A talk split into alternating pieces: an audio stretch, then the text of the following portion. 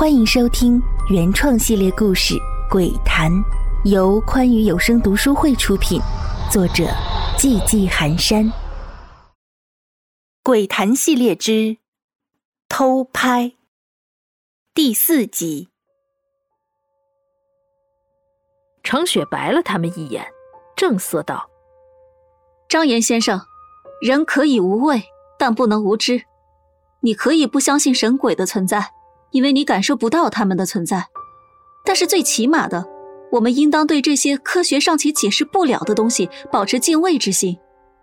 另外，秦笔仙并不是什么小孩子过家家的玩意儿，它是我国最古老的巫术伏击的变种和简化版，最早源于对传说中紫姑仙的崇拜，只是目前起源于何时还有争议。但即便是从唐朝起源算起，到今天也有一千多年的历史。如果是正牌的道士或是巫师来请，那请到的都会是正神。只有你们普通人来请，才会请到鬼族。之所以要去发生过凶案的地方请，那是因为灵的力量强大，不容其他鬼族靠近。因此，只要能请来鬼，必定是那只灵。好了，该说的我也说了，信不信由你们。说完，程雪还瞟了两个学弟一眼。眼底里的蔑视刺得两人浑身不自在。张岩仍是半信半疑，他对于杀人凶手突然变成鬼的说法嗤之以鼻，但是他仍然决定晚上跟过去看看。其他两个男生也按照秦笔仙的要求置办东西去了。程雪也没闲着，虽然经历过老楼事件的他获得了正佛牌可以护身。可是此次前去请仙，并不能携带正牌前往，最多是将佛牌放置在离自己不远的地方，不然灵怕是不敢近身。所以他已经拨通了蓝飞鹰的电话，让他晚上过来帮忙，免得自己一个人搞不定出了纰漏。说起这蓝飞鹰，他的外婆是有名的阴师婆婆，又得了一位有大法力的全真青睐。身上有这位全真亲手书写的镇鬼驱邪符，具有莫大威能。有他来，想必今晚万无一失。不过，程雪对于这个灵还是心存怀疑的。当然不是对于他是否存在持怀疑态度，而是对他的突然出现又迅速犯下这么多的案子。须知道。鬼并不是无所不能的，何况这是一个鬼物的聚合体，思维其实是混乱的。那他是如何在人群中准确找到每个偷拍者的呢？除非有什么东西操控了他的意志，而这种操控于他复仇有利，所以他并不抗拒。又或者……此时操控灵的，完全就是另一个意志。灵的意志早已被压制。程雪思绪混乱，想了许多，隐隐觉得脑仁有些疼。唉，如果不是为了积阴德，老娘才不管这破事。一向以清冷示人的程雪，如果被人听到这么剽悍的话，绝对会惊掉下巴。夜幕降临，一行四人驱车前往凶案最后一个发生地，直奔天台。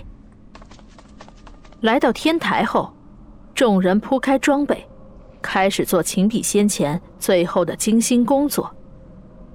一般来说，秦笔仙的时候需要一男一女两人握笔，其中一个人最好是半信半疑的状态。四人中。只有程雪一人是女性，她是当仁不让。后一个和她共同握笔的男生究竟是谁？几个人爆发了一通争吵。两个年轻人都不肯放弃这种和程雪手指交缠的机会。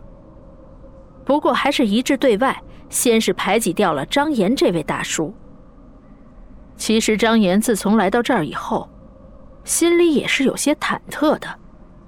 既怕出现杀人犯，又怕几人真的找出那个所谓的灵。于是周瑜打黄盖，一个愿打，一个愿挨。张岩有了台阶，立马就下，根本不在意自己之前说过的“不相信、不怕”之类的豪言壮语。从这儿也能看出来，张岩这么多年一直升不上去，真的是跟他自身的处事态度有很大关系。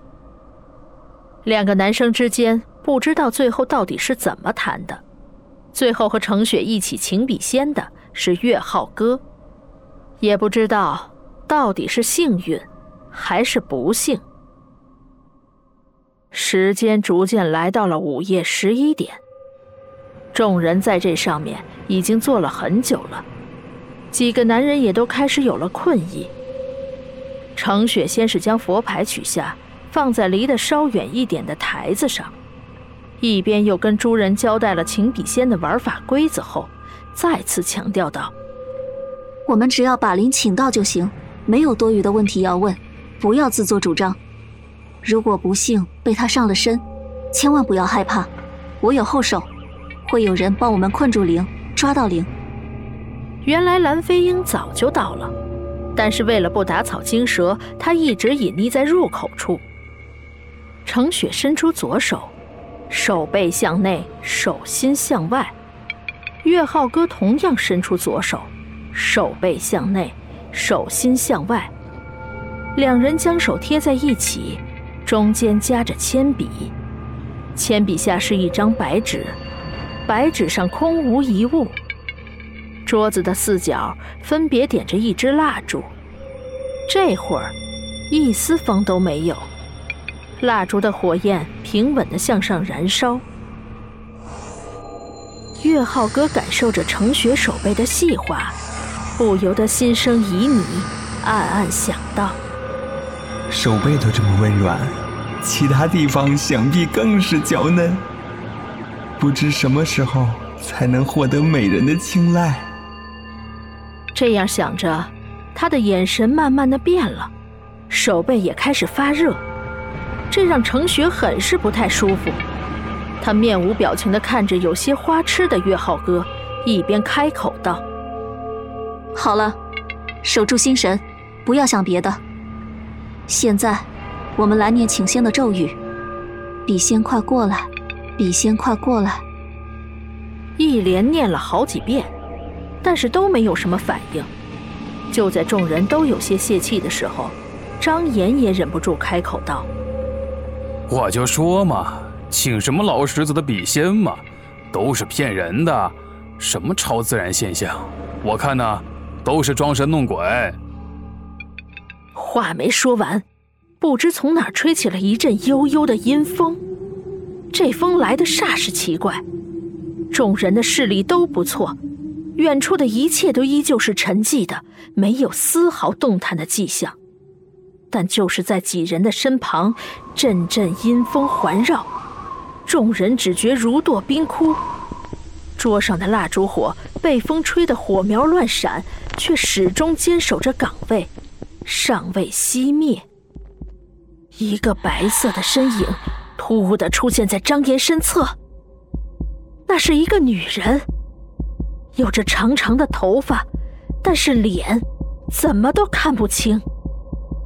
唯独眼睛，虽然此时是在夜晚，但仍能清楚的看到这个女人的眼睛里充满了黑色的雾。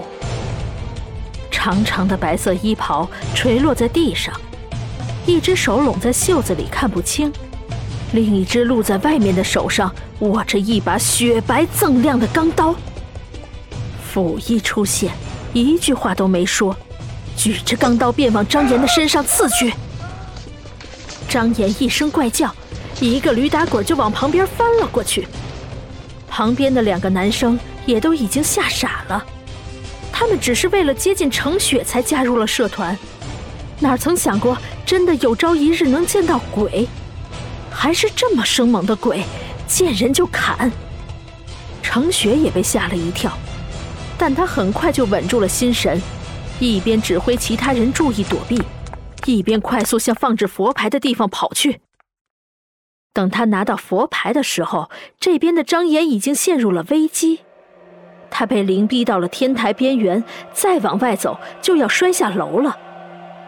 张岩面如土色，不住的哀求：“饶饶饶命啊！你我往日无冤，近日无仇的，你干嘛老缠着我呀你？”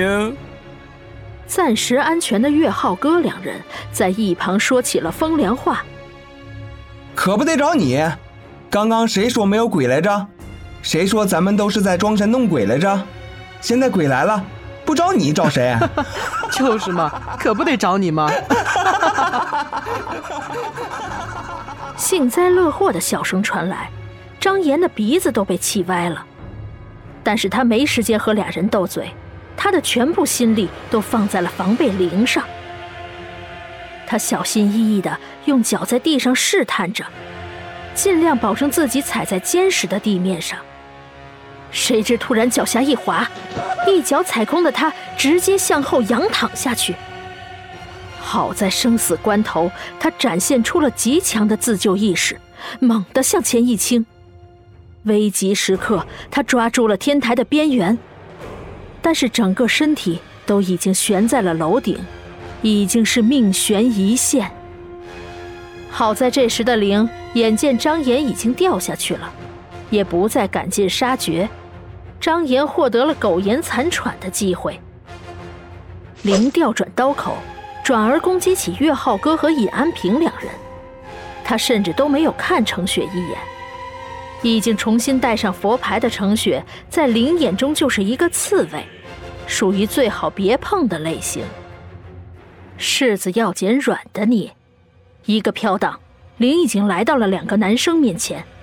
刚刚还在嘲笑张岩的两人，此时见到了张岩的惨状，也不由得簌簌发抖。岳浩哥最为不堪，他两腿一软，直接跪倒在了灵的面前，一滩水渍从他身下蔓延开来。林颇有些厌弃的微微抖动了一下，不再理会这个被吓破了胆的小男生，转而看向另一个男生，也就是尹安平。这个男生自从被林盯上以后，始终正面面对着林的威胁，一步也不曾后退，也没有再瑟缩发抖。可惜，没等林的刀扎到尹安平的身上，他已经直挺挺的向后仰倒下去。发出一声闷响。原来他不是不怕，而是被吓晕了，已经不知道怕了。林有些恼怒，这几个人将他无缘无故的召唤出来，耽误了他的报仇计划，那就只好用他们开刀了。先杀谁呢？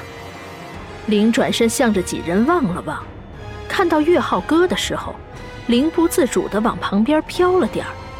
那满地的秽物让他也很是嫌弃。与此同时，程雪也开始叫蓝飞鹰：“鹰师兄，你还看热闹？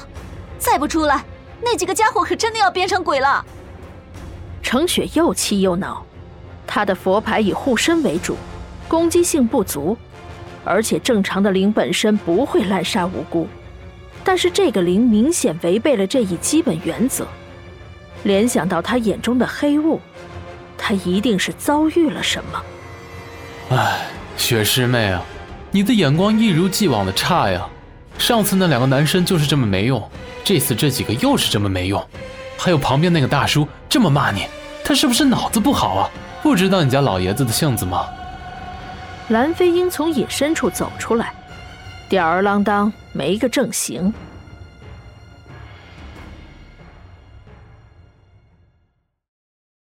喜欢本系列故事，敬请订阅和关注，感谢您的收听。